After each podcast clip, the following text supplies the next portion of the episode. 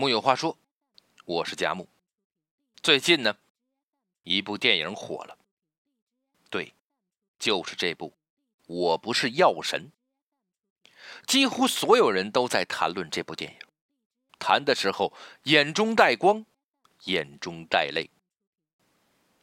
一个很现实的故事，讲的是几位白血病患者因为买不起进口的格列宁抗癌药物，只能去买从印度走私的仿制品抗癌药。一系列的利益纠葛、人性挣扎、相关方博弈，能看到人性的伟大，也能看到人的卑微，能看到光，也能看到光影背后的黑暗与无奈。很多时候，对于一个鲜活的生命来说，无奈本身就是巨大的黑暗。电影大家自己去看，就不剧透了。记得准备好纸巾。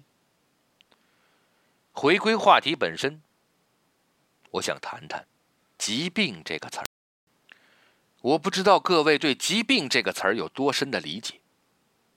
我想起了去年刷爆朋友圈的文章，《流感下的》。北京中年，一位在北京有房有车的精英中产，因为家人一场病，在 ICU 看到了每天耗费六万块的各类昂贵机器，被逼到卖房卖车。他说：“我终于知道了什么才叫疾病。”他说：“如果我病得不行了，一定不要进 ICU，我宁可死去。”疾病不仅仅是身体不适，巨大的痛苦更意味着巨大的治疗成本。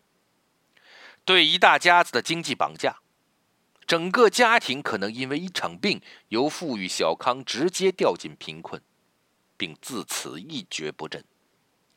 疾病可以能改变很多人及其相关者的命运，像一场大风暴，不容分说的裹挟一切。卷进未知的轨道。感谢我不是药神这部电影，让很多人哭的时候，也倒逼很多人去思考：如果我面临困境，我该怎么办？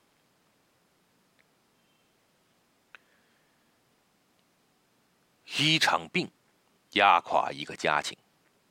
两年前，山东泰安的晴晴被检测为割蟹病。全球仅有一万患者，发病率为百万分之一，每半个月需要打一支注射用伊米甘酶。这一支药的费用两万三千块，外加十块钱注射费。晴晴的爸爸在外打工，一个月能挣三千元，注射两针就要花掉爸爸一年多的工资。两年期间，家里没买过一件衣服。别人说湖北有个中医很厉害，据说可以治割蟹病。母亲带着晴晴过去了，开了一大堆的中药，吃了二十多天，花了六千多块，没有半点用处。为此，母亲偷偷哭了好久。家里的钱根本不够用，找亲戚借，找爱心人士帮助，也还是不够。母亲就将一封封手写的信寄到省里，得到的回复都是。目前我省还没有出台关于把割蟹病纳入医保的政策，一家人看不到任何希望。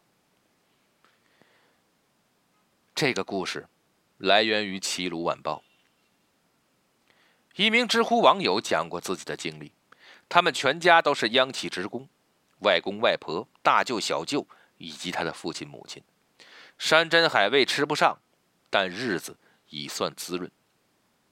九八年，他还在读小学，外公查出鼻咽癌晚期，当地无法医治，小舅请长假带着外公四处求医，辗转东北和江浙两地，最后选择了长春一家医院。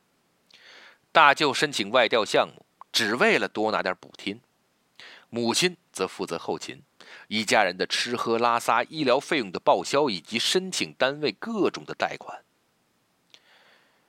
一次包饺子。小舅妈吃着吃着就哭了。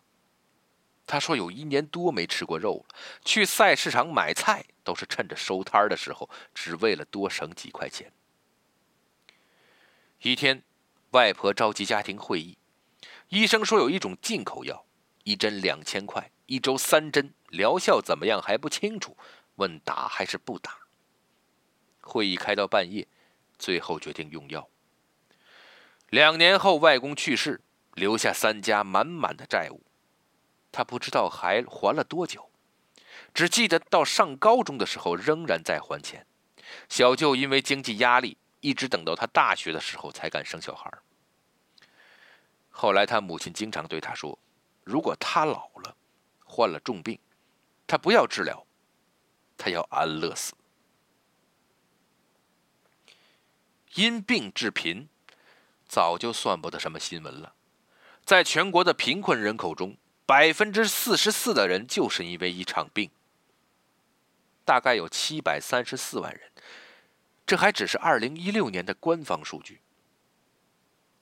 全国政协副主席张梅颖说：“百分之七十的贫困就是因为疾病，一场大病能毁掉一个家庭。”据中国中等收入群体医疗服务与医疗保障研究显示，在城市家庭自付的医疗费用中有百分之八点九需要借债才能支付，而在农村，这个比例。是百分之二十。当然，这不包括那些根本没有纳入医保体系的大病。一个普通家庭与贫困的差距，也就隔着一场病。哪怕是有车有房的中产，一场不大不小的病也能让你捉襟见肘。在疾病面前，我们就是如此脆弱。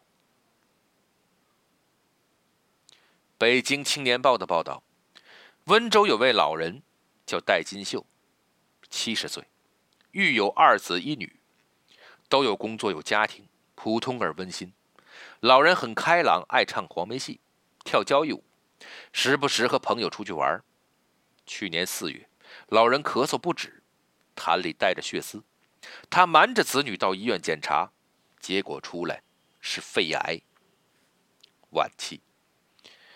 老人的世界突然就塌了一半，焦虑。晚上睡不着觉，不到一小时就醒来。子女不知情，带着母亲去精神科，医生说有焦虑症，需要安眠药。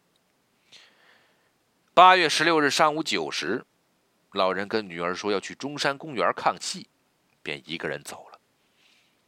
穿着橘红 T 恤、碎花小脚裤以及黑色布鞋。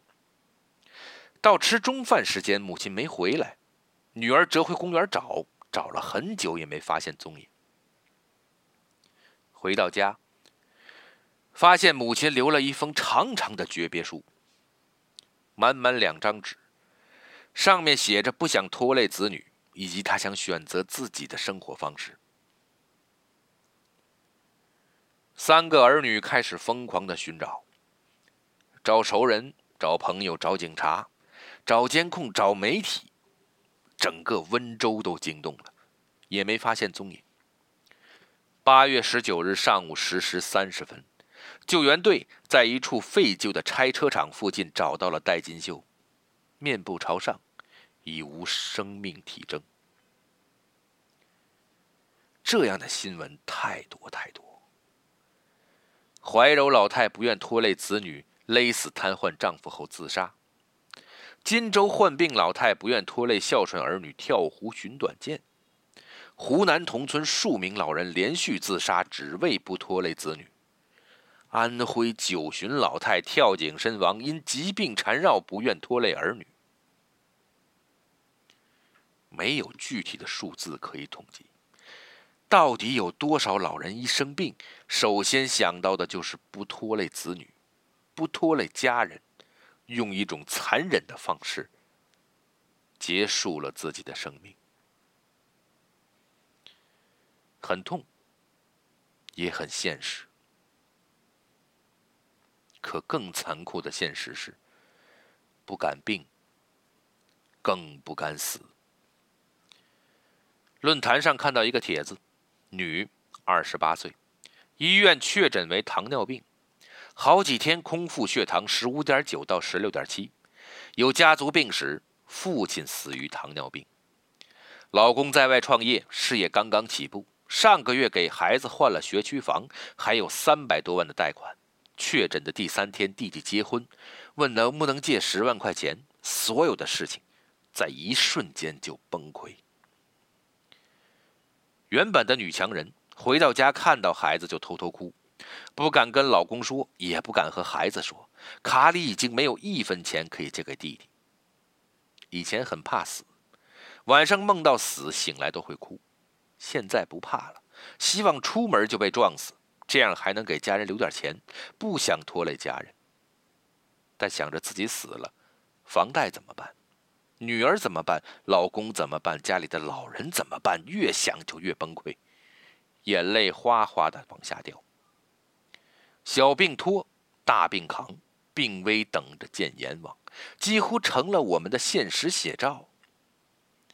不是不想治，而是不敢治，害怕治，治不起。在疾病面前，大部分的人都无能为力。但谁也不能保证下一个被光顾的就不是你。就像流感下的北京中年那样，最开始的一场感冒，到最后把一个家庭推向崩溃的边缘。都说病来如山倒，有时候倒的不止一个人，而是一整个家庭。在一个医疗体系根本不完善的国度里，病也等于恐惧，等于贫穷。等于崩溃。在疾病面前，一个家庭为何会如此脆弱呢？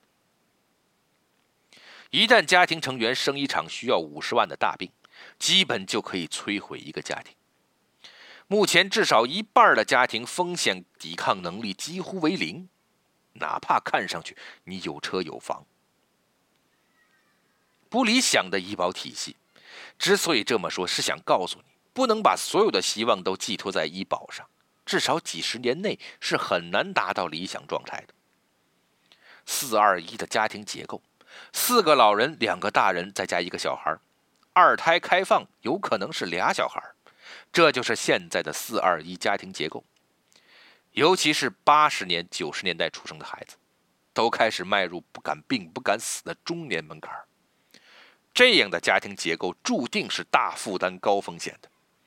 也注定了，在养老和医保都不太理想的情况下，你必须攒更多的钱，来应对突发的变故。零储蓄的财务状况，西南财经大学中国家庭金融报告显示，在中国，超过一半的家庭储蓄为零。零不仅意味着穷，也意味着风险，意味着无钱治病。一位朋友是这样描述自自己的生活状态的：每月工资一发，房贷、信用卡就得扣掉大半剩下的，宝宝花费多少，吃饭花费多少，老婆买衣服、化妆品花费多少，左算右算还是不够，生活的开销都不够，更别说风险应对基金了。侥幸心理。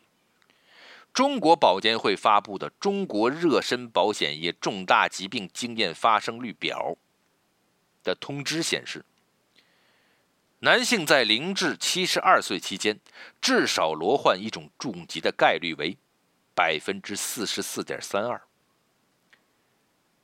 而女性在零到七十八岁期间，至少患一种重疾的概率为百分之四十六点八一。讳疾忌医是我们的心理传统，对不愿发生的事情选择不去碰触，总觉得疾病离自己很远，侥幸心理越重，准备就越不充分，风险的冲击也就越大。病来了，所有的道理都显得苍白无力，也可能所有的努力和准备都将化为无可奈何，但不意味着只能听天由命。我们能做的是将伤害降到最低，不至于摔下来连个垫子都没有。那怎么做呢？多认识几个医生。冯唐说：“中国医疗服务市场作为整体还不是一个市场化的市场，之后很久也不会。你三十五岁之后需要多认识几个医生朋友，并且，请对他们好一些。进过医院的人就知道。”没熟人，一切都乱套，都不知道你下一步该怎么办。多认识几个医生，能让你少走很多弯路，也能让你少花很多冤枉钱。而且，请对他们好一点第二个，不要让一个家庭长时段处于负债或零储蓄的状态。有必要给每个家人买份保险，尤其是老人。当然，更不要让一个家庭长期处于恶性负债中。有钱就意味着抗风险的能力强，不至于慌乱。做决定的人乱了，一家子就乱了。如果习惯了先消费后还钱，最好学着节制。中国一半以上家庭零储蓄，别说是疾病，就是失业也能让一个家庭迅速崩溃。不想一病就穷，就不要长时间让家庭财务处于紧张状况。第三个，遵医嘱，及早治疗。至少目前而言，遵医嘱就是最好的选择。及早治疗能让你少花冤枉钱。至于小区周围的保健品，没有例外，那些都是骗人的，坑起钱来比病还恐怖。不要像流感下的北京中联你的岳父那样，一定要同时打开厨房窗子，南北对流通风，并且坚持不穿上衣吹半个小时，让一场致命的流感趁机而入。少信奇怪的养生，少吃奇怪的补品。第四，定期检查、体检。我知道劝一个年纪大的老人去体检是有多么的困难。哪怕这是一项只有好处没有任何坏处的东西，很多时候，打垮人类的并不是困难，而是顽固，尤其是倔强的老人。定期体检能让你及时止损，不要排斥现代医学的进步，至少它让人类寿命延长了几十年。除非是真的没钱，否则至少每年一次体检吧。一部电影。引发了我们很多有关生活、有关疾病的思考。这种思考还会继续，但对我们更多人来说，马上去做才是更好的选择。木有话说，我是贾木，咱们下回接着聊。